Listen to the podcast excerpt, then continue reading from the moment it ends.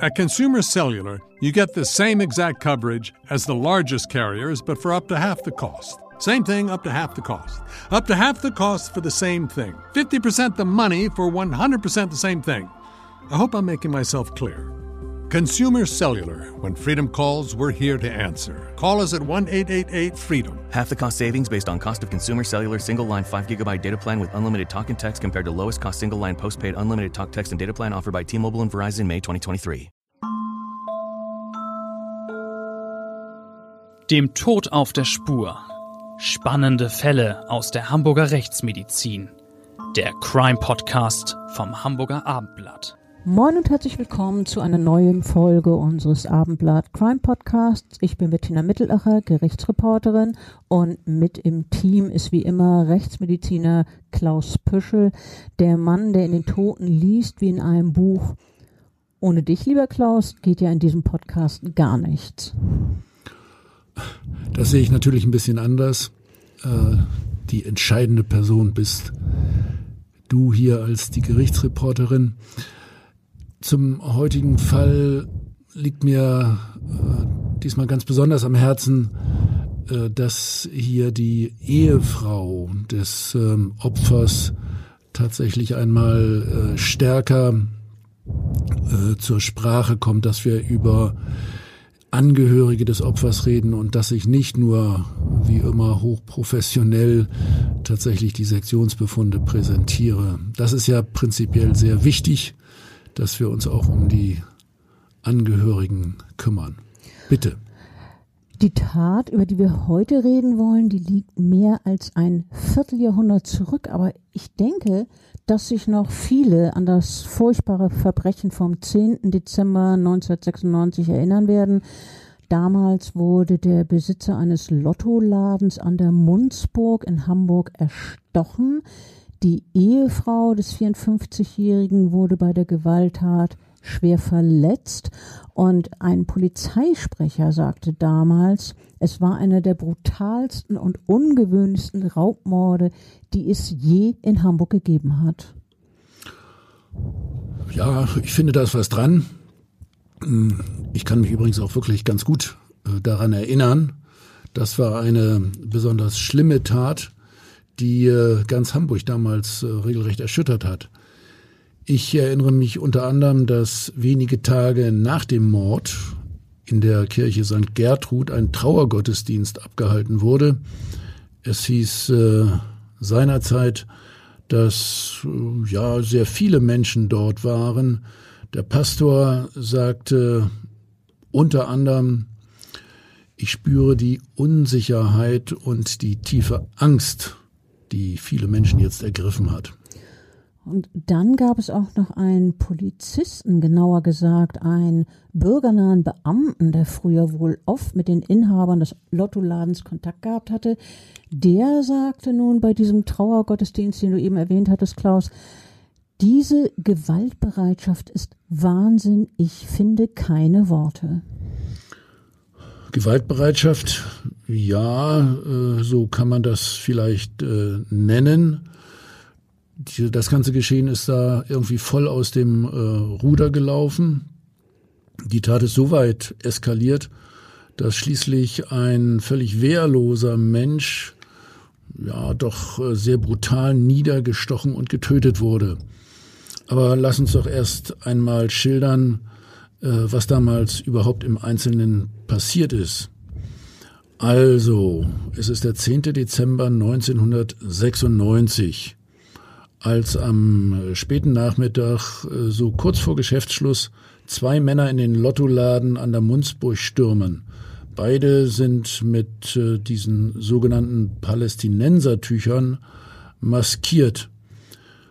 Die beiden haben es offenbar auf den Inhalt der Kasse abgesehen. Äh, so war das wohl, aber ihr geplanter Raub eskaliert, denn wenig später wird der Ladeninhaber Helmut H. niedergestochen. Der 54-Jährige, Entschuldigung, der 54-Jährige kann sich noch zur Ladentür schleppen. Dann bricht er blutüberströmt zusammen. Auch seine gleichaltrige Ehefrau wird schwer verletzt durch einen Messerstich und einen Schuss aus der Gaspistole. Die Frau kann sich noch in die Nachbarschaft retten und dort um Hilfe rufen, doch für ihren Ehemann kommt jede Hilfe zu spät. Er ist so schwer verletzt, dass er noch im Laden verstorben ist und auch den Schäferhund des Paares haben die Täter getötet. So war das. Eine spätere Rekonstruktion der Tat ergibt, dass der Hund offenbar bei diesem Überfall seine Besitzer, also sozusagen Herrchen, verteidigen wollte und Frauchen und äh, dann auf einen der Täter losging und von diesem wurde das Tier dann niedergestochen. Bei diesem Fall, das war ja nun wirklich ein heftiges Verbrechen, ähm, hat es relativ lange gedauert, bis ein Verdächtiger, der an dem Raubmord beteiligt gewesen sein soll, ermittelt wurde. Rund 20 Monate nach dem Verbrechen begann der Prozess gegen einen 27-Jährigen. Es war doch eine, ja, wie ich finde, recht äh, ungewöhnliche Situation, wie dieser Verdächtige in den Fokus der polizeilichen Ermittlungen äh, geraten ist, oder? Allerdings, eine Frau hatte sich mehr als ein Jahr nach der Tat bei der Polizei gemeldet und dann erzählte sie dort, dass ihr ehemaliger Freund ihr von dem Verbrechen erzählt und dabei gesagt habe, er sei dabei gewesen.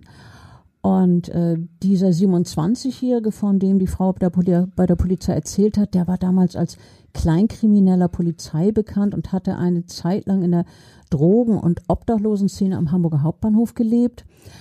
Der Mann, den wir hier in unserem Podcast jetzt Markus F. nennen wollen, der aber ganz anders heißt, aber wir wollen seine Identität nicht preisgeben. Äh, dieser Mann, also dieser Markus F., der wurde dann festgenommen. Es wurde weiter gegen ihn ermittelt und schließlich Anklage erhoben. Und der Prozess begann am 20. August 1998. Bettina, also Bettina Gerichtsreporterin. Ja. Äh, du, du hast doch äh, die Verhandlung vor dem Schwurgericht damals äh, begleitet.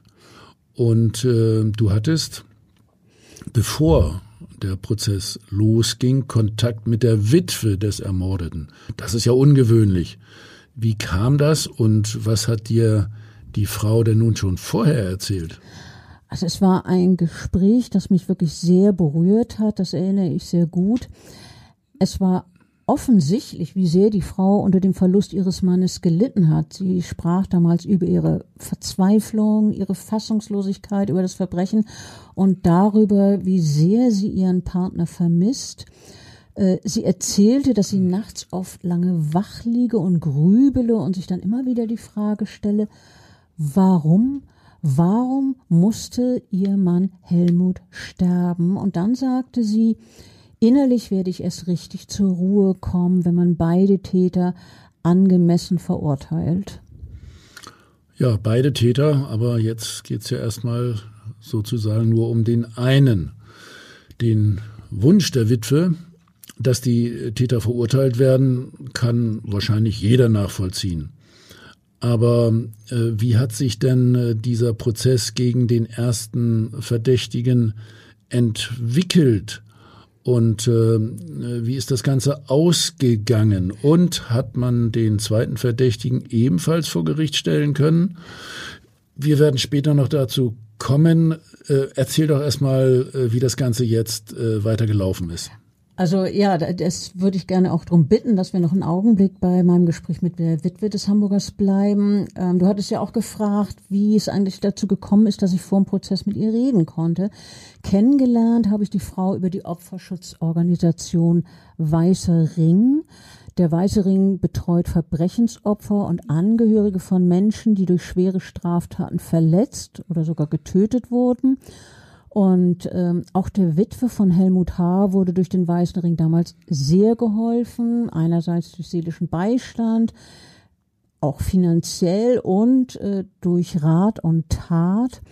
Und die damals 54-Jährige sagte zu mir, der Weiße Ring habe ihr toll beigestanden. Und äh, ich finde, bei dem Gespräch hat die Witwe wirklich sehr tapfer gewirkt. Aber ich merkte schon, wie schwer es ihr fiel, die Fassung zu bewahren. Sie erzählte, dass sie die Bilder von dem Überfall Tag und Nacht verfolgen. Äh, sie formulierte dann diesen Satz, wie mein Mann da lag in seinem Blut. Ihre eigenen Verletzungen habe sie zunächst kaum gespürt, weil sie so unter Schock gestanden habe angesichts des Zustands ihres Mannes. Der Schreck war zu groß, sagte sie, du stehst da wie gelähmt. Klaus, kann das sein, dass man die Schmerzen erst gar nicht bemerkt? Die Frau ist ja auch schwer verletzt worden. Also zu den Schmerzen komme ich gleich. Zunächst einmal äh, von mir noch der Hinweis, dass äh, tatsächlich dieser weiße Ring eine sehr, sehr verdienstvolle Opferhilfeorganisation ist. Ich bin übrigens selber auch Mitglied und meine Mitgliedsnummer ist tatsächlich dreistellig. Ich war also bei den allerersten, die damals Mitglieder beim Weißen Ring geworden sind und bin es Super. bis heute. Ja. Gut, zu dem Thema Schmerzen. Zunächst muss man sagen, dass die Frau bei ihren eigenen Verletzungen wohl Glück im Unglück gehabt hat. Ähm, immerhin äh, hatte sie Stich- und äh, Schnittverletzungen im Bereich der Brust äh, erlitten. Und äh, da sind im Brustkorb drin ja bekanntermaßen Herz und Lunge eines Menschen, also Organe, deren Verletzung leicht tödliche Folgen haben kann. Aber bei ihr sind die äh, Stichkanäle tatsächlich äh, im Bereich der Brustwand äh, ausgelaufen und die inneren Organe wurden nicht verletzt, auch keine großen Gefäße. Und äh, wie war das mit der Gaspistole? Sie hat doch außerdem einen Schuss aus einer solchen Waffe abbekommen bei diesem Überfall. Und solche Gaspistolen können doch unter Umständen auch tödlich sein, oder? Äh, ja, in der, in der Tat. Ich habe tatsächlich schon mehrere äh, Opfer äh, obduziert, äh, die Schussverletzungen mit ähm, Gaspistolen erlitten hatten. Äh, das waren dann in der Regel aufgesetzte Schüsse, also die äh, Gaswaffe wurde direkt an die Haut gehalten und in diesem entsprechenden Körperbereich lagen dann dicht unter der Haut große Blutgefäße. Beispiel sind Schussverletzungen mit der Gaspistole im Bereich des Halses. Ich äh, erinnere auch an einen tödlichen Fall, bei dem die Gaspistole äh, an die Schläfe gehalten wurde und hier hatte das Opfer ja ungünstigerweise einen ganz besonders dünnen Knochen und äh, es entstanden schwerste Hirnverletzungen. Und äh, in diesem Fall von der Frau mh, hm, wurde der Schuss ja relativ dichte äh, am Opfer abgegeben, aber in der Nackenregion und äh, hier besteht ja eine gute Polsterung durch Haut und Unterhautgewebe und Weichteile bis hin zur Wirbelsäule und äh, hier sind äh, tatsächlich nur Verbrennungen entstanden, also keine gefährlichen Verletzungen. Glücklicherweise, Gott sei Dank. Aber wenn wir schon bei den Verletzungen der Opfer sind, du hast doch auch den getöteten 54-Jährigen damals obduziert, oder? Ohne zu sehr ins Detail zu gehen, was war die Todesursache? Also der äh, 54-jährige Mann hatte mehrere Stichverletzungen erlitten. Die äh, entscheidende tödliche Verletzung lag im äh, Bereich der Schulter, und zwar der linken Schulter. Und äh, hier äh, sind dann die großen äh, Blutgefäße, die Arterie und die Vene äh, verletzt worden, die den Arm mit Blut versorgen. Und äh, das sind fingerdicke Gefäße, aus denen es sehr schnell blutet. Und äh, es kam dann bei diesem Mann tatsächlich zu einem Tod durch Verbluten. Durch das, was die Witwe damals erzählt hat, kann man eigentlich schließen, dass der 54-Jährige, also ihr Ehemann, nichts getan hat, was für eine, was zu einer Eskalation hätte führen können. Also, dass er irgendetwas unternommen haben könnte, dass die Täter dazu provoziert, das Messer einzusetzen. Also die Hamburgerin erzählte, sie und ihr Mann hätten vorher sogar besprochen, was sie tun würden, wenn sie irgendwann mal überfallen werden sollten, nämlich dass sie sofort und ohne Zögern Geld herausgeben würden, um eben gerade nicht äh, zur Eskalation beizutragen. Also erklär mal, wie, wie kam es denn äh, überhaupt dazu, dass Sie darüber äh, gesprochen haben und gerade in dieser Zeit eine äh, rein zufällige Vorsichtsmaßnahme oder gab es irgendwie einen bestimmten Anlass? Den gab es offenbar tatsächlich diesen Anlass. Die Frau erzählte, dass sie am Mittag des Tattages, also dieses 10. Dezember 1996, von einem Überfall auf einen anderen Laden gehört hätten. Das ist ja ein merkwürdiger Zufall. An demselben Tag? So hat sie es damals geschildert. Zumindest nicht, dass der Überfall dann gewesen sei, aber dass sie zumindest davon gehört hätte. Und da habe sie dann zu ihrem Mann gesagt, hoffentlich passiert uns das nicht auch mal. Und ja, wenige Stunden später geschah es dann. Äh, die Frau erzählte außerdem, dass sie seit der Tat Ängste habe, die sie früher nicht gekannt habe, insbesondere in der ersten Zeit nach dem Mord. Zitat, da habe ich mich abends nicht mal in den Garten getraut, weil ich dachte, jemand wartet hinter der Hecke. Und sie meinte auch, sie habe sich früher durch ihren Mann, mit dem sie eine wunderbare Ehe geführt habe, beschützt gefühlt. Und da sagte sie, aber jetzt muss ich allein zurechtkommen. Ja, also dazu gibt es ja auch eine, eine klare Diagnose, die Frau hat tatsächlich ein, ein schweres Trauma erlitten, eine schwere Belastung und das ist eine äh, klassische Belastungsreaktion, die sie hier schildert, posttraumatisch.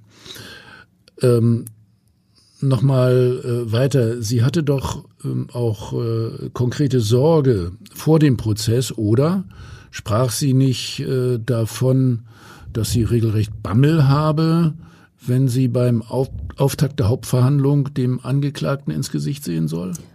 Ja, genau so hat sie es ausgedrückt, dass sie Bammel habe. Aber sie meinte auch, ihre größte Angst sei es, dass der Angeklagte einen Freispruch bekommt, wenn die Beweise nicht reichen.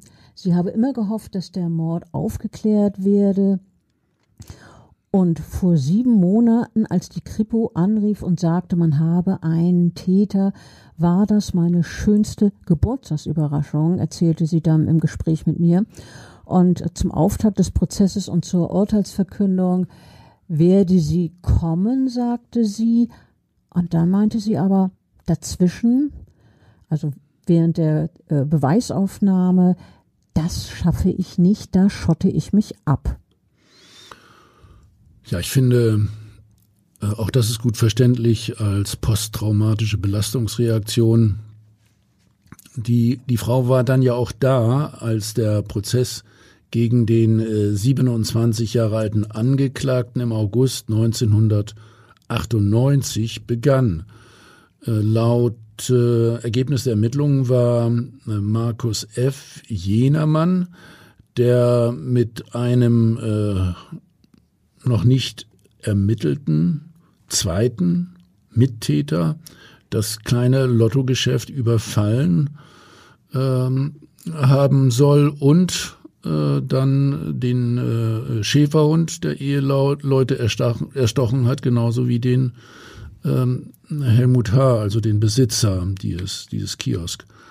Ähm, auch äh, soll der Obdachlose den Ermittlungen zufolge derjenige gewesen sein, der den Schäferhund Berry, der bellend auf die Täter losging, äh, erstach.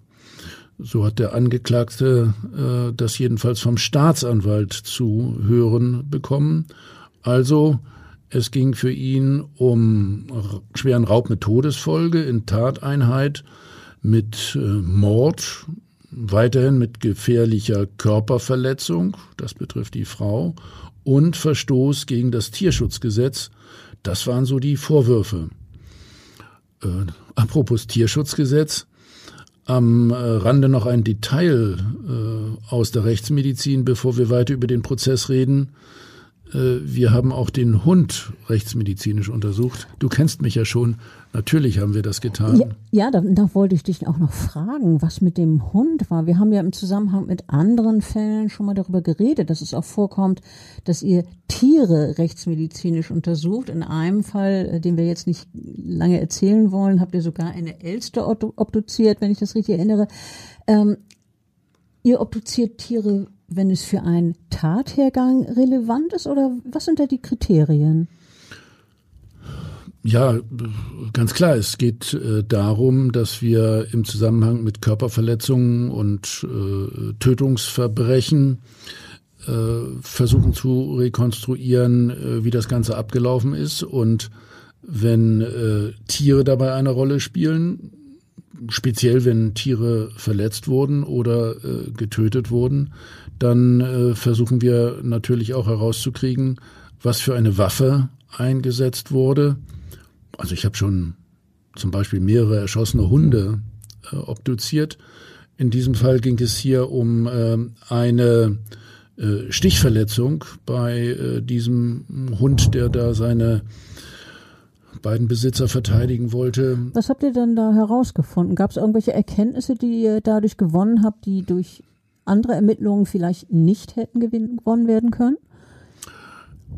Na, also zuerst einmal war ich äh, wirklich überrascht, dass der Hund äh, tatsächlich äh, von einem der Täter mit einem einzigen Stich äh, getötet worden ist. Der hat also wirklich äh, äh gut getroffen. Er äh, hat am Brustkorb eingestochen und mit einem sehr langen Messer gleichzeitig Herz, Lunge und die Körperhauptschlagader verletzt. Wir konnten hier die Länge des Stichkanales sehr genau rekonstruieren das waren immerhin äh, 25 Zentimeter. Und der Täter hatte das Messer offensichtlich bis zum Heft tatsächlich in den Körper des Hundes hineingerammt. Das war also eine ja wirklich äh, sehr große, lange Stichwaffe, die äh, die Männer da äh, mitgeführt haben. Und dann kann man auch sagen, dass das dieser Stich mit Wucht geführt sein muss, wenn du sagst, dass das bis zum Heft in den Körper reingestochen wurde? Wahrscheinlich. Ja, bei dem bei dem Hund äh, war das ganz klar. Und äh, wir haben ja auch bei dem äh, erstochenen Kioskbesitzer einen Durchstich festgestellt im Bereich der Schulter. Das ging also von vorne nach hinten durch den Oberkörper hindurch. Ja, nochmal zurück zum Prozess. Äh, da war es ja im Vorweg äh, recht turbulent zugegangen. Du hattest äh, vorhin schon erzählt, dass der 27-Jährige verhaftet worden war, nachdem seine Ex-Freundin die Polizei alarmiert und dort ausgesagt hatte, er hätte ihr gegenüber die Tat gestanden. Aber allein bei diesem Geständnis blieb es dann ja nicht. Äh, nein, ähm, aber der Reihe nach von Beginn an sagte der 27-jährige Markus F., er sei nur Mittäter gewesen, nur in Anführungsstrichen natürlich. Also ich denke, damit meinte er, äh, dass er zwar bei dem Raubüberfall dabei gewesen sei, aber nicht derjenige war, der die tödlichen Messerstiche äh, auf den Mann, also den Kioskbesitzer, ausgeführt hat. Genau, also ähm, wir erinnern uns, angeklagt war er ja, weil er äh, laut Überzeugung der Staatsanwaltschaft auch tatsächlich der eigentliche Messerstecher gewesen sei. Aber ähm, Markus F. sagte nach seiner Festnahme, der Haupttäter, also der Messerstecher, sei ein 37-Jähriger aus der Hauptbahnhofsszene. Und äh, bei der Festnahme dieses angeblichen Komplizen stellte sich jedoch anhand einer DNA-Analyse heraus, dass jener 37-Jährige nicht als Täter in Frage kam und das kam so, einer der Männer war bei dem Verbrechen von dem Schäferhund gebissen worden und hatte Blut verloren. Doch das Blut, das an der in einem Müllcontainer zurückgelassenen Kleidung der Täter klebte, das stammte weder von Markus F. selber noch von diesem anderen Mann, den der 27-Jährige als mutmaßlichen Haupttäter beschuldigt hatte. Also der andere konnte es nicht gewesen sein, jedenfalls der dabei war. Und deshalb kam dieser 37-Jährige daraufhin auf freien Fuß. Lass mich nochmal auf Folgendes hinweisen. Äh, als wir den äh, Hund obduziert haben, haben wir äh, bei dem äh, auch Spurensicherungsmaßnahmen gemacht. Auch das gehört ja äh, dazu. Mhm. Und wir haben Abstriche durchgeführt von seinem Maul, also da, wo er einen der Täter gebissen hatte. Und äh, auch diese Abstriche spielten eine gewisse Rolle, weil diese DNA, die wir bei dem Hund, diese Fremd-DNA, die wir da nachgewiesen haben, weil die nicht zu dem angeblichen Haupttäter gehörte, den der Markus F. benannt hatte. Und ähm, für den Markus F. war das jetzt offensichtlich eine mm, sehr unerwartete äh, Entwicklung. Äh, jetzt passierte etwas sehr Merkwürdiges, als er von dem Analyseergebnis der DNA-Untersuchungen erfuhr. Da wieder rief er auf einmal sein eigenes vollständiges Geständnis und ähm, äh, behauptete jetzt, er sei selber gar nicht dabei gewesen, sozusagen, er habe sich das alles ausgedacht. Doch der Haftbefehl blieb bestehen. Er äh, saß jetzt weiter in Untersuchungshaft, wurde ja auch angeklagt und kam vor Gericht. Äh, wie hast du denn äh, jetzt diesen Prozessauftakt erlebt? Wir haben ja schon gesagt, da trafen ja dann doch der Angeklagte und die Witwe des Getöteten aufeinander. Also auf mich wirkte damals dieser Angeklagte, der übrigens ein, wenn ich mich richtig erinnere, hagerer Mann mit Schnauzbart war, der wirkte ja eher schon lässig und entspannt. Wie geht das denn? Äh, ja, also lässig? wie er so, wie er so da saß, als wenn das ihn jetzt gar nicht irgendwie nervös machen würde. Also eigentlich würde man sich ja vorstellen, wenn jemand, jemandem Mord vorgeworfen wird, dass das doch ein gewisser Druck ausübt, eine gewisse Angespanntheit. Das sah man ihm jedenfalls nicht an.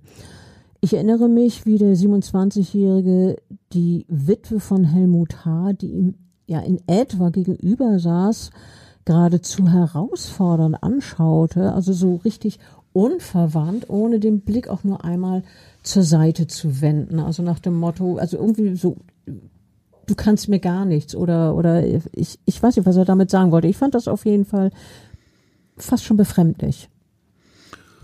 Und äh, wie hat die 55-Jährige reagiert? Die war äh, ja nach dem Gespräch, was du mit ihr gehabt hast, doch innerlich sehr angespannt, so mit ihrem posttraumatischen Belastungssyndrom.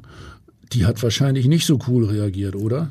Nein, äh, also einen Moment lang hielt sie den Blick dieses Angeklagten stand, aber dann äh, ja, die, die Fassade, von der sie wahrscheinlich so ein bisschen mühsam sie bewahrt hatte, nach dem Motto, ich, ich, ich lasse das nicht zu dicht an mich rankommen, diese Situation. Ich versuche also das hier ähm, angemessen durchzustehen. Diese äh, Fassade bröckelte dann regelrecht und dann brach die Frau in Tränen aus, was man, finde ich auch nachvollziehen kann. Die war ja nun wirklich in einer sehr schwierigen Situation da ähm, im, im Gericht, dem Mann zu, gegenüber zu sitzen, der möglicherweise äh, ihren Mann getötet hat. Sie war ja äh, wohl auch Nebenklägerin, nehme ich an. Das muss so gewesen sein. Das muss so gewesen sein, ja. Äh, sonst wäre sie nicht ganz zu Anfang da gewesen, sondern erst äh, als Zeugin dann dazugerufen worden. Aber sie saß zum Prozessauftakt ja da. Ähm, apropos Prozessauftakt, der Angeklagte hat da nur einen einzigen Satz geäußert und der hieß, ich mache keine Aussage. Ähm, früher nach dem Geständnis, das er ja später dann widerrufen hatte bei der Polizei, da hatte er noch an seine Freundin geschrieben, ich verspreche, dass ich alles, was ich von der Tat noch weiß, ausgesagt habe. Ich kann nur hoffen, dass mein Mittäter schnell gefunden wird. Doch wenige Tage später, nach seinem Geständniswiderruf, du hast es vorhin erzählt, dass er das ja dann gesagt hat, aber es sei es doch nicht gewesen. Da notierte er in einem zweiten Brief, als ich dir gesagt habe, ich hätte mit der Tat zu tun, habe ich dich belogen. Ich kann nur hoffen, dass es mir gelingt, meine Unschuld zu beweisen. Ja, Frage, was ist falsch, was ist richtig? Ähm, Einerseits geht es um ein Geständnis, andererseits geht es natürlich um Sachbeweise, konkrete Zeugenaussagen. Und äh, unter anderem, um diese schwierigen Fragen zu beantworten, äh, wurde dann ja die Frau, die den Überfall und die Stiche auf ihren Mann miterleben musste, auch als Zeugin gehört. Das muss dann schon so sein. Auf jeden Fall, ja. Aber bei der Beantwortung äh, dieser Fragen konnte die Hamburgerin nicht wirklich behilflich sein. Stimmt's? Sie hat die Täter nicht genau gesehen, die waren ja auch maskiert. Sie konnte jedenfalls niemanden identifizieren oder sicher ausschließen, ob der Angeklagte bei diesem Raubüberfall ja mit dabei war, denn sie hat die maskierten Verbrecher bei äh, der brutalen Hast und äh, bei diesem unübersichtlichen Geschehensablauf äh, letztlich äh, in keinem Augenblick ausreichend sehen können. So war es. Ähm, die Witwe sagte über die Täter, dass sie mit Palästinensertüchern maskiert gewesen seien. Das hatten wir ja auch vorhin schon erwähnt. Sie formulierte dann, ich möchte ja niemanden falsch belasten. Es ging alles so schnell. Ich dachte, da läuft ein Film. Ja, äh, so kommt es einem dann häufig vor, äh, wenn man versucht, sich daran äh, zu erinnern. Und äh, das muss ein sehr schlechter äh, Film gewesen sein äh, für die äh, Frau. Über die eigentliche Tat erzählte die Zeugin äh, dann immerhin noch der Mann mit dem Messer, der habe ihm Geld gefordert. Ja, und dann sei er aber ganz plötzlich völlig ausgerastet. Ja, sie meinte, dieses völlige Ausrasten sei vielleicht wegen ihres Hundes geschehen, der ja am Lottoladen angeleint war und wütend auf den Täter losging. Und dann sagte sie, der hat dann zugestochen. Naja, der ist ja auch in den Arm gebissen worden. Also der war äh, sicherlich äh, ja wie von der Tarantel gestochen selber. Hm. Ja, also möglicherweise hat er auch sowieso Angst vor Hunden, das, das wissen wir alles nicht. Äh, aber sie sagte dann über den Fremden, der hätte dann zugestochen. Allerdings ähm, ist es ja wohl so gewesen, dass er zuerst, so habe ich es zumindest verstanden, den Mann niedergestochen hat und später dann den Hund. Auf jeden Fall ähm, sagte sie, dass sie diesen Fremden, diesen Messerstecher angeschrien habe, ganz angstvoll, lasst meinen Mann in Ruhe. Und äh, sie sei ebenfalls mit dem Messer verletzt worden. Und der zweite Täter habe zudem einen Schuss aus seiner Gaswaffe auf sie abgefeuert. Dann seien die Verbrecher geflüchtet. Und dann sagte sie unter Tränen, das erinnere ich noch, mein Mann hat sich noch zur Tür geschleppt und brach zusammen. Und dann äh, ist sie gefragt worden. Es ist ja auch so, dass die Verfahrensbeteiligten, Richter, Staatsanwalt, Anwälte ähm, auch Fragen stellen können an die Zeugen. Und äh, der Verteidiger wollte noch wissen von ihr, ob sie eine Ähnlichkeit zwischen dem Täter und dem Angeklagten erkennen könne. Und dann sagte sie ja, die Augen, weil äh, mehr konnte sie ja wohl auch nicht sehen, aber sie meinte eben, diese Augen wiederzuerkennen. Ja, finde ich allerdings äh, wirklich sehr schwierig, äh, wenn man äh, über dem Palästinensertuch dann nur die Augen sieht und alleine an Augen eine Identifikation durchzuführen äh, versucht. Aber sie hat es ja auch nicht äh, sicher behauptet. Sie hat jedenfalls den Angeklagten keinesfalls sicher als Täter identifiziert. Eine gewisse Ähnlichkeit äh, hat sie ja gesehen. Ich finde, das ist als Beweis natürlich zu wenig. Äh, das würde für eine Verurteilung äh, sicher nicht reichen. Allerdings gab es dann ja äh, diverse andere Zeugen, die Markus F. erheblich belastet haben. Und ob, ähm, da war ja einmal die Ex-Freundin des 27-Jährigen, die wir vorhin schon kurz erwähnt haben, die junge Frau hat als Zeugin im Prozess berichtet, wie Markus F. ihr den Raubmord an der Munzburg geschildert habe. Demnach, also das, nach dem, was sie jetzt gesagt hat, hat er zu ihr gesagt, wenn ich das erzähle, wirst du mich hassen.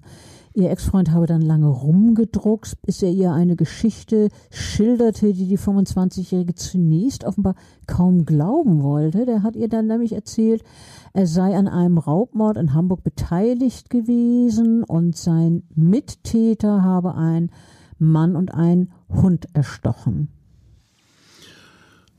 Erst hat sie das äh, nicht, nicht, nicht richtig glauben wollen. Äh, ja, stimmt wohl. Aber andererseits, äh, dann hat sie es doch ernst genommen und sie ging mit dieser Aussage zur Polizei. Äh, was brachte denn bei ihr persönlich äh, denn eigentlich die Wendung? Also wieso hat sie diese Erzählung dann doch plötzlich äh, so ernst genommen? Also das geschah wohl in dem Moment, als die 25-Jährige wenige Tage später, also nachdem ihr Ex-Freund ihr diese Geschichte erzählt hatte, im Fernsehen einen Filmbeitrag über den Lottomord an der Munzburg sah. Und ja, und da dämmerte ihr, dass es wirklich Parallelen zu der Erzählung ihres Ex-Freundes gibt. Also wirklich also intensive Parallelen. Da war zwar offensichtlich dieselbe Geschichte. Und vor Gericht erzählte die Frau dann, ähm, dieser Mann habe ihr zunächst andeutungsweise erzählt, dass in Hamburg etwas gewesen sei, also so ganz nebulös. Sie habe ihm dann alles aus der Nase ziehen müssen und Markus F. habe behauptet, nicht er sei der Messerstecher gewesen, sondern sein Mittäter habe den Mann und auch den Schäferhund erstochen. Dieser andere sei, Zitat, total abgedreht, als er den Hund sah. Er selber habe wie unter Schock daneben gestanden und nicht gewusst, was er machen sollte. Diesen Mittäter habe er gegenüber seiner Freundin nicht benennen wollen. Ja, also das war jetzt diese Version, die Markus F. seiner Freundin erzählte. Später bei der Polizei hatte der Beschuldigte dann aber gesagt, er habe die Geschichte bloß erfunden. Puh, ja, äh, schwierig. Kann man sowas einfach erfinden? Die Frage ist, hat er denn da wirklich Täterwissen eigentlich präsentiert? Kommen wir vielleicht noch dazu. Ähm, und äh, außer dieser Frau soll der Angeklagte äh, doch auch noch einer zweiten Zeugin gegenüber äh, seine Tatbeteiligung relativ detailliert gestanden haben, oder? Ja, exakt. Da gab es noch eine 20-jährige, nennen wir sie mal Nadia K., auch diese Frau heißt anders, die ging seinerzeit ebenfalls zur Polizei und erzählte, dass ihr ehemaliger Verlobter, also der spätere Angeklagte, ihrer, ihr seine Beteiligung an dieser Bluttat gestanden habe.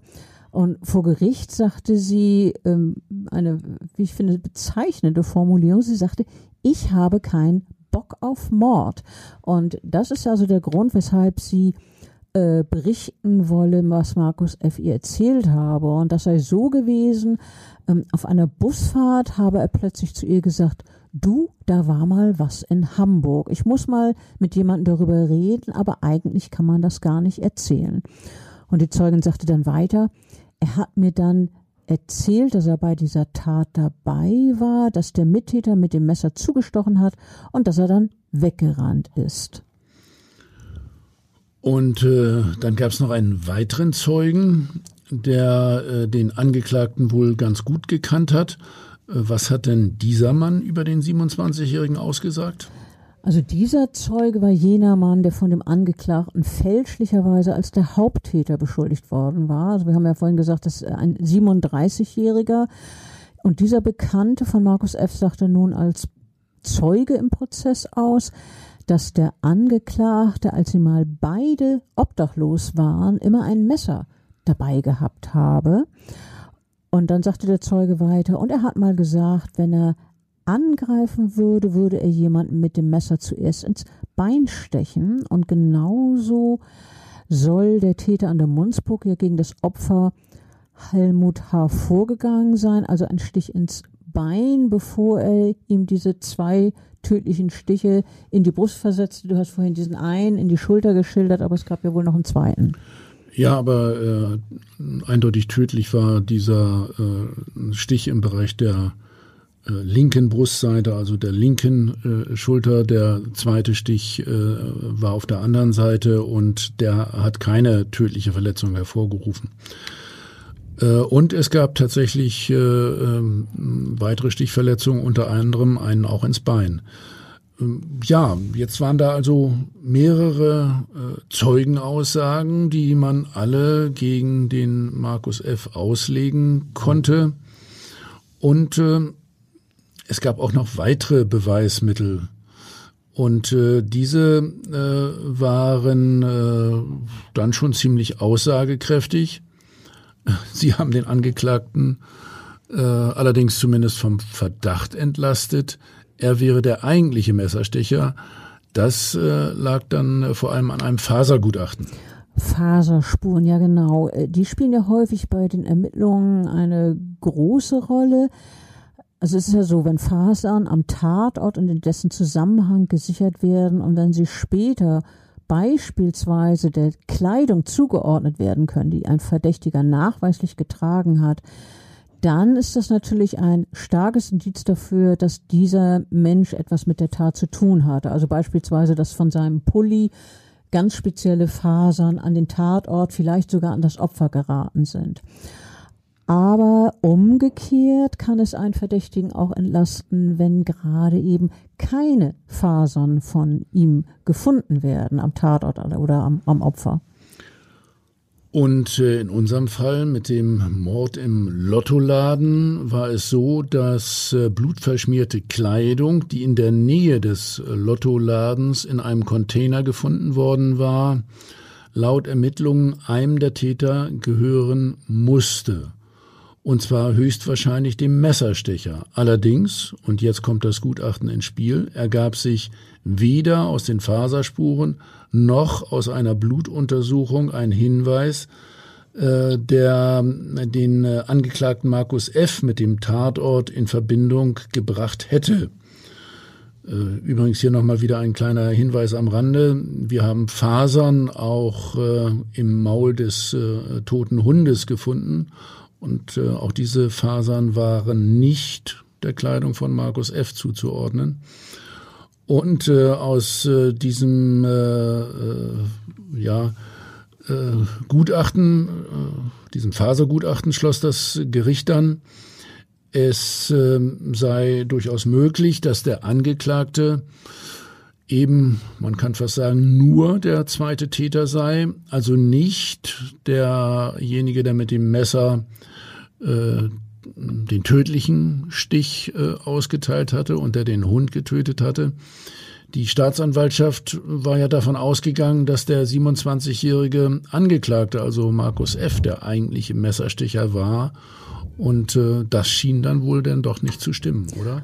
Ja, also insofern wurde der Angeklagte durch dieses Fasergutachten zumindest teilweise entlastet. Aber selbst wenn er nur in Anführungsstrichen der zweite Täter, also der mit der Gaspistole wäre, würde ihm trotzdem eine erhebliche Strafe drohen, zum Beispiel wegen Körperverletzung mit Todesfolge. Ja, wie manchmal ist das jetzt äh, juristisch ziemlich kompliziert, aber vereinfacht gesagt kann man das wohl folgendermaßen erklären. Immerhin wäre Markus F. ja auch als derjenige, der nicht zugestochen hat, bei dem versuchten Raub dabei gewesen. Also äh, da kommt er ja nicht mehr raus dann. Dann müsste er in gewissem Ausmaß äh, für alles das auch die Verantwortung tragen, was bei der Tat passiert ist. Also indirekt auch die Tötung des Ladenbesitzers. Aber zurück zum eigentlichen Prozess, also weg von der Juristerei im engeren Sinne, äh, im Prozessverlauf. Schließlich hat sich doch äh, auch noch der Angeklagte selber geäußert, nicht wahr? Was hat er gesagt? Ja, also das war, ich, das erinnere ich mich am elften Prozesstag, dass er sein Schweigen brach.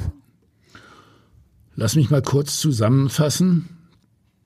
Äh, welches äh, hin und her es bis dahin von Seiten des Angeklagten gegeben hatte. Diverse Geständnisse, äh, einerseits und nicht weniger als drei unterschiedliche Tatversionen bei der Polizei. Der 27-Jährige äh, hatte sich dabei immer wieder selbst belastet, aber später dann andersherum seine Geständnisse stets auch wieder widerrufen. Ja, dieses, dieses Hin und Her, das war wirklich bemerkenswert. Und nun also am besagten 11. Verhandlungstag kam von einem Angeklagten diese Version. Da sagte er nämlich, ich war nicht dabei. Also bei diesem Raubmord. Er habe aber aus dem Drang, mich aufzuspielen und wichtig zu machen, die Tat so geschildert, als wäre ich dabei gewesen. So hat er das behauptet. Und dann hat er weiter gesagt, er habe am äh, direkten Tattag, also am 10. Dezember 1996, Tat, äh, Kenntnis von diesem Tatgeschehen erlangt. Äh, wie, das hat er nicht gesagt. Ähm, aber obwohl er mit dem Verbrechen nichts zu tun habe, hat mich der furchtbare Ausgang der Tat sehr beschäftigt. Außerdem habe er viel darüber gelesen. Das kann sogar sein. Natürlich ähm, wurden in, in, Zeitungen viel darüber geschrieben, in Radiosendungen wurde darüber berichtet. Von dir? Äh, zu dem Zeitpunkt wohl eher nicht, sondern von Kollegen. Aber natürlich waren die Zeitungen voll von dieser Tat. Ähm, also das ist durchaus möglich, dass er darüber gelesen hat. Naja, und jetzt kommt der Punkt, wo er nun äh, erzählen will, warum er da sich als Täter, äh, ich sag mal, wichtig gemacht hat. Er habe nämlich ähm, seiner früheren Freundin irgendwie imponieren wollen und deshalb habe, sei er mit einer gelogenen Geschichte bei ihr angekommen und deshalb habe er eben ihr gegenüber dieses Geständnis abgelegt, das aber komplett erfunden gewesen sei. Und auch seiner damaligen Freundin äh, Nadia, dieser zweiten Freundin, habe er schließlich die Geschichte aufgetischt und dann sagte er, später habe ich das dann beibehalten, um nicht als Aufschneider und Lügner dazustehen.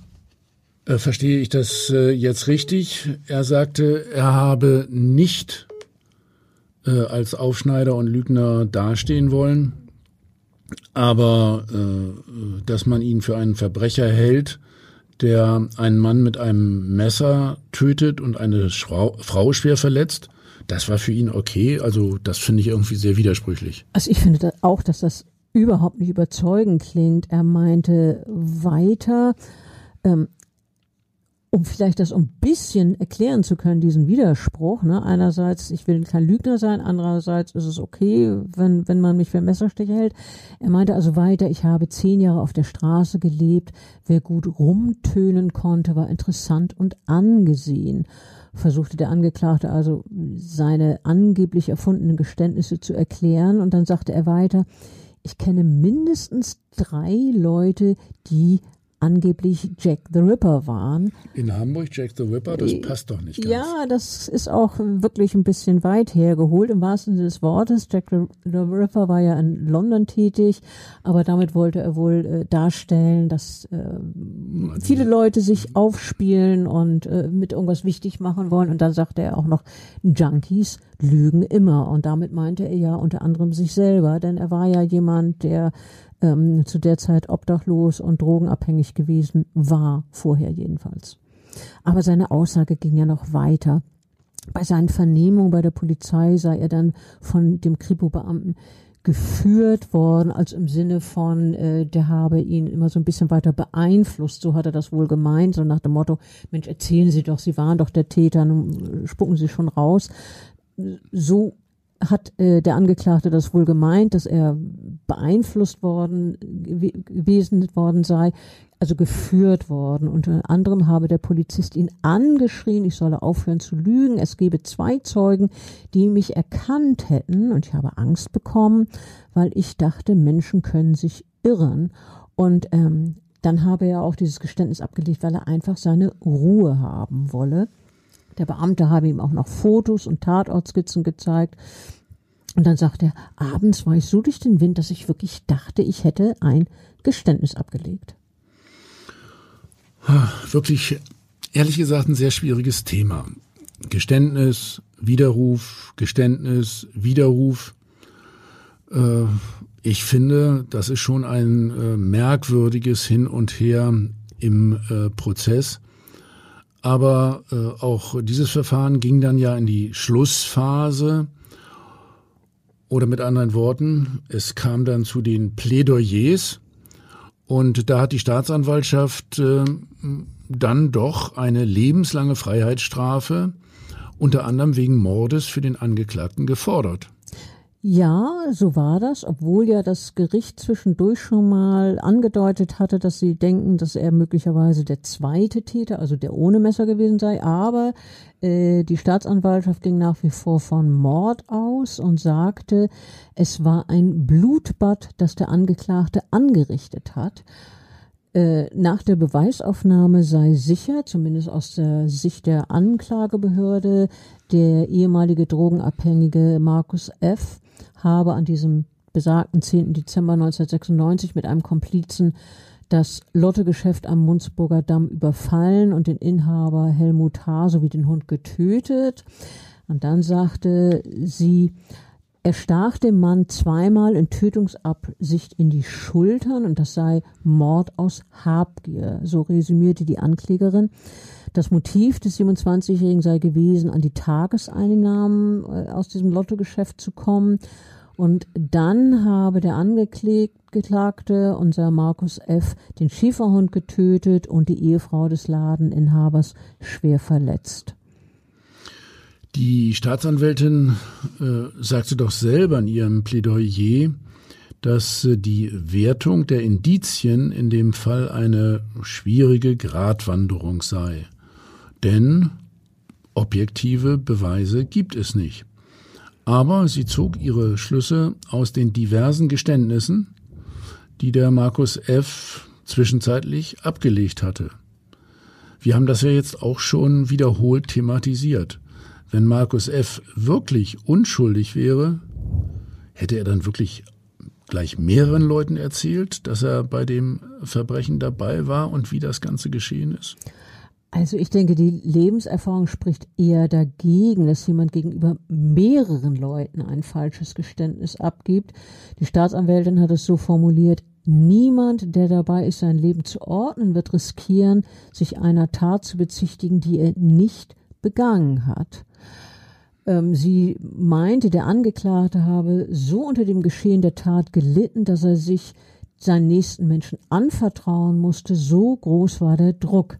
So hat es die Staatsanwältin formuliert. Das kann man sicherlich auch so werten, aber ich würde auch nicht komplett ausschließen wollen, dass jemand doch mehrfach falsche Geständnisse ablegt. Klaus, wir wissen ja beide, es gibt nichts, was es nicht gibt. Ähm, die Verteidigung, das sollten wir übrigens noch erwähnen, die hat Freispruch gefordert und der Angeklagte beteuerte nochmal in seinem letzten Wort, ich war an der Tat nicht beteiligt. Es kommt jetzt auf die Wertung des Gerichtes an und das Gericht ist am Ende des Prozesses zu einer anderen Überzeugung gekommen. Markus F. war sehr wohl bei dem Verbrechen dabei. Siebeneinhalb Jahre Haft verhängte die Kammer gegen ihn, gegen diesen Markus F., und zwar wegen Körperverletzung mit Todesfolge, in Tateinheit mit gefährlicher Körperverletzung und Nötigung. Ja, also insofern kam das Gericht dann ja in etwa zu der Entscheidung, die sich vorher schon abgezeichnet hatte, dass nämlich nicht der Angeklagte, sondern der weiterhin unbekannte zweite Täter die tödlichen Messerstiche ausgeführt habe. Ähm, das wäre dann ja auch die Version, die der Angeklagte in diesen diversen Geständnissen behauptet hatte, aber die er dann ja widerrufen hat. Ähm, mitentscheidend für die Überzeugung des äh, Gerichtes war die blutige Kleidung mit eindeutigen Tatortspuren, die in der Nähe des Lottoladens gefunden wurden, denn diese gehörten ja eindeutig nicht dem Angeklagten, wie wir vorhin ja darüber gesprochen haben. Ähm, aber äh, das Gericht kam dann vielmehr zu der Überzeugung, dass Markus F. jener Täter gewesen ist, der der Ehefrau des Lottoladeninhabers eine Gaspistole in den Nacken hielt und abdrückte.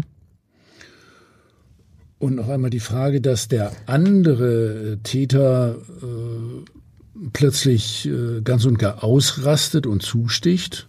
Das habe der Markus F. nicht voraussehen können oder müssen. Wie hat sich das Gericht dazu geäußert? Also äh, dazu sagte das Gericht, dass es sei ein sogenannter Exzess des Haupttäters. Also diese unmittelbare Tötung des 54 Jahre alten Opfers sei eben dieser ein Exzess und dieser könne dem Angeklagten eben nicht zugerechnet, zugerechnet werden, sagten die Richter damals. Also für den Mord ist er nicht verantwortlich. Es gibt allerdings ein großes Aber.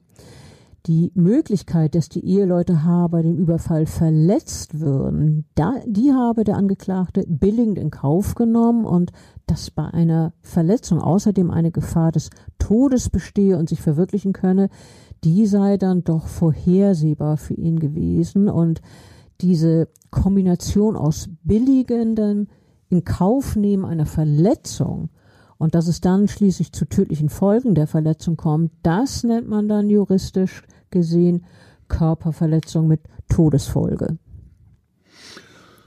Ja, äh, schwieriger Tobak für einen Nichtjuristen, nicht ganz leicht zu verstehen, finde ich. Ja, das ist wahr, aber ähm, dieser Straftatbestand, dieses Körperverletzung mit Todesfolge, kommt ja in Strafprozessen gar nicht so selten vor. Ja, wobei die Todesfolge äh, zumindest im Hinblick auf die Frau ja nicht verwirklicht wurde und die Frau, äh, die hatte der Markus F. ja nun offensichtlich selber äh, verletzt. Und äh, der Mord am Kioskbesitzer war ein Exzess. Gut, also äh, lassen wir es äh, bei den äh, Juristen. Äh, ich gehe davon aus, die wissen, was sie tun. Bestimmt. Und äh, für ihre Überzeugung, dass äh, der Markus F. einer der Täter war, stützten sich dann die Richter letztlich auf die zahlreichen Schilderungen des Tathergangs seiner Tatbeteiligung äh, gegenüber der Polizei, äh, gegenüber Eltern, der Verlobten, der Schwester und Freundin, dass der Angeklagte äh, dann später vorbrachte, er habe damit nur imponieren wollen, überzeugte die Richter nicht. Äh, was hat der Vorsitzende Richter denn letztlich dazu gesagt, was bei der Abwägung, äh, welche Strafe nun genau angemessen sei, entscheidend war, Bettina?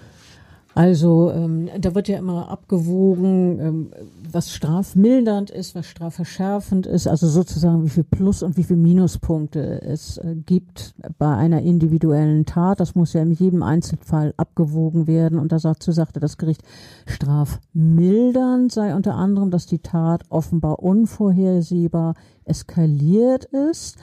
Und ähm, das als straferschwerend wertete das Gericht unter anderem, Zitat, das große Maß an Brutalität. Äh, erwartungsgemäß haben die Verteidigung äh, bzw. der Angeklagte das Urteil dann ja noch angefochten. Äh, sie sind also in Revision äh, beim Bundesgerichtshof gegangen. Aber der BGH hat das Urteil später bestätigt, oder? Ja, das ist bestätigt worden. Ähm, man kann also eigentlich zusammenfassen, ein Täter wurde rechtskräftig verurteilt, aber der zweite, der ja jetzt der eigentliche Messerstecher offenbar war, der wurde, soweit ich das äh, jetzt recherchieren und nachvollziehen konnte, nie gefasst. Und ich würde jetzt gerne noch mal darauf zurückkommen, was die Ehefrau des getöteten Helmut H. damals zu mir gesagt hat. Ich äh, äh, zitiere das jetzt noch mal. Innerlich werde ich erst richtig zur Ruhe kommen, wenn man beide Täter angemessen verurteilt. Ja, und dass beide Täter dafür ins Gefängnis kommen, das hat sich ja nicht erfüllt. Ich kann nur hoffen, dass die Witwe trotzdem irgendwann zur Ruhe gekommen ist, als sie ähm, damals kennengelernt habe, hatte sie nicht lange davor von Verwandten einen jungen Schäferhund geschenkt bekommen. Ja, kann man das vielleicht so sagen, als äh, Ersatz für den Hund, der bei dem Überfall getötet wurde? So nehme ich das an? Ja, das war so sicherlich gedacht von den, äh, von denjenigen, die diesen Hund ihr geschenkt haben. Ähm, der sollte als Begleiter fungieren, als Trost in schweren Stunden. Und äh, so wie sie das erzählt hat damals, scheint das auch funktioniert zu haben. Jedenfalls sagte die Frau mir damals, den Hund nach der Tat geschenkt zu bekommen, war für mich die beste Therapie. Das Tier habe sie im besten Sinne abgelenkt und dann sagte sie, wenn ich traurig bin, kommt er gleich angekuschelt. Und äh, natürlich nehme sie das Tier mit, wenn sie äh, auf den Friedhof geht zum Grab ihres Mannes. Und dazu sagte sie, es mag albern klingen, aber ich habe immer das Gefühl, dass Helmut auf mich wartet. Ja, Offenbar war die Beziehung, die dieses Ehepaar geführt hatte, sehr innig, wenn sie das jetzt so sagt.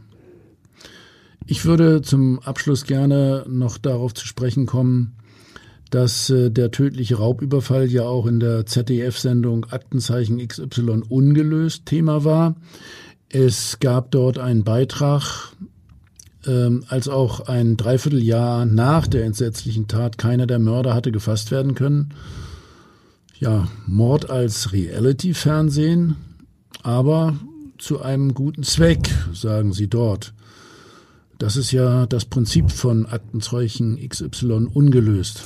Äh, genau, also man stellt mit Ver diese Verbrechen mit Schauspielern möglichst authentisch nach und ähm, das wird jetzt gemacht, weil durch die Filme bei Zuschauern häufig Erinnerungen wachgerufen werden nach dem Motto, äh, genau an dem Abend habe ich doch damals etwas beobachtet.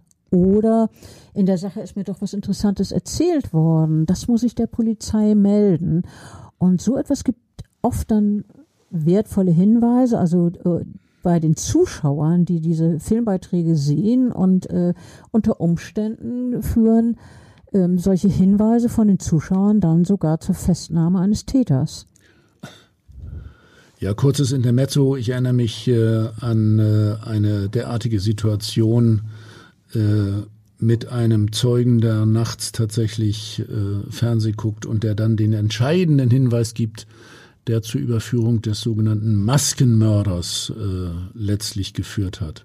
Auch ein super interessanter Fall, zu dem wir auch schon einen Podcast gemacht haben. Ich kann unseren Zuhörern nur empfehlen, den auch sich mal anzuhören. Aber jetzt kommen wir wieder zurück zum Lottomord. Ja, du warst auch damals äh, bei einem Teil der Dreharbeiten äh, dabei, Bettina.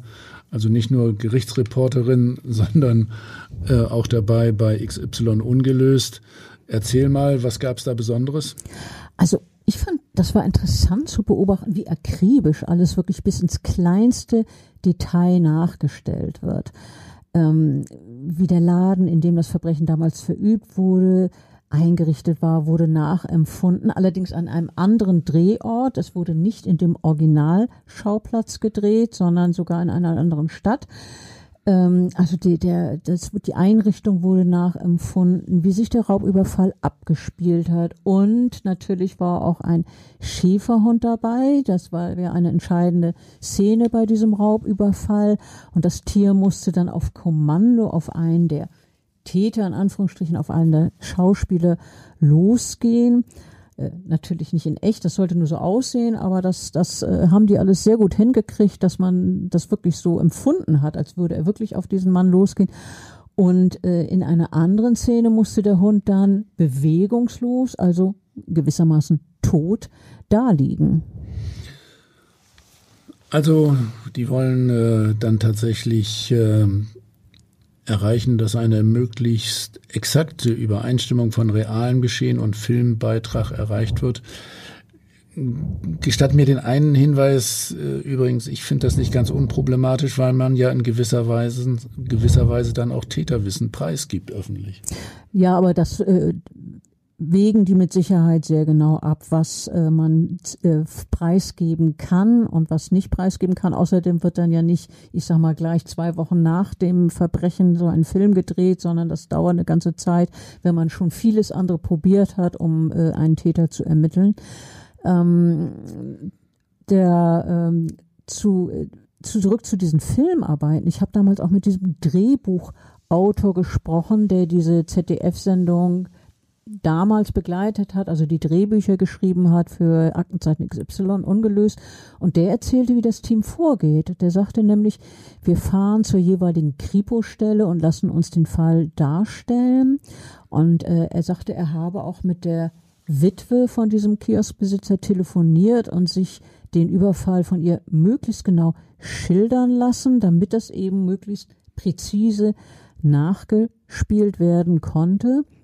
Und zumindest damals war es so, dass äh, das Drehbuch zu dem Fall auch noch der zuständigen Polizeidirektion geschickt wird, damit die das mal lesen können. Äh, nun, aus äh, meiner Sicht äh, ist entscheidend, dass erst dann wirklich gedreht wird, wenn die Fachleute, also die Ermittler in dem Fall einverstanden damit sind, dass alles möglichst nah an der Realität gedreht wird. Also die äh, Polizei behält da schon das letzte Wort. Ja, also das finde ich auch sehr vernünftig, dass man da jetzt nicht sagt, Mensch, dass das soll irgendwie besonders äh, dramatisch wirken oder dass das ist jetzt äh, optisch äh, irgendwie schicker. Da, darum geht's ja überhaupt nicht bei Aktenzeichen XY, sondern ähm, es soll authentisch sein. Wo wurde es mir erzählt? Der Drehbuchautor sagte damals auch, die Dramatik der Filmbeiträge sei zwar natürlich bedeutsam, äh, man möchte ja auch, dass möglichst viele Leute zugucken, um dann hoffentlich Hinweise zu bekommen, aber die Dramatik sei eben nicht entscheidend. Dann da sagte er, das Dokumentarische ist am wichtigsten, also die richtige Mischung zu finden zwischen Film und Dokumentation. Wir machen einen Film, aber wir machen vor allem Aufklärungsarbeit. Wenn die zuständige Polizei beim Ansehen des Filmes sagt, genau so war das, dann sei das das größte Lob, was man bekommen kann. Ich finde, das ist ein toller Ansatz. Ja, also ich finde es nach wie vor nicht so ganz unproblematisch, äh, ehrlich gesagt, äh, dass äh, so ein Geschehnis auch im Detail im Fernsehen gezeigt wird. Abgesehen davon, äh, dass man äh, ja die Ehefrau in gewisser Weise auch belastet, äh, muss man schon sagen, dass man unter Umständen damit auch falsche Geständnisse provozieren kann. Ist richtig, aber man hat eben auch, wenn man diese Sendung gelegentlich guckt, und dann kommt ja immer eine zweite Sendung, wo dann erzählt wird, ob zu Fällen Hinweise eingegangen sind. Es sind ja tatsächlich schon äh, nach solchen Sendungen oder während solcher Sendungen Hinweise zu unterschiedlichsten Fällen eingegangen von Zuschauern, die wirklich zur Aufklärung beigetragen haben. Also ich finde, das, das ist schon ein tolles Prinzip.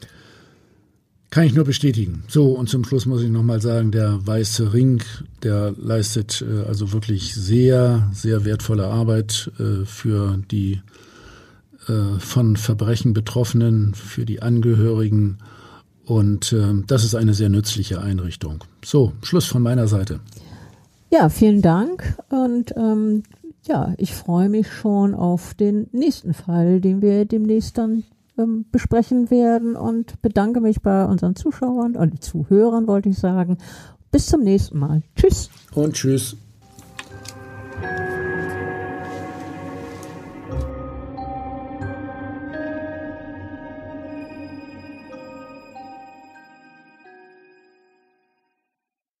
Weitere Podcasts vom Hamburger Abendblatt finden Sie auf abendblatt.de slash podcast.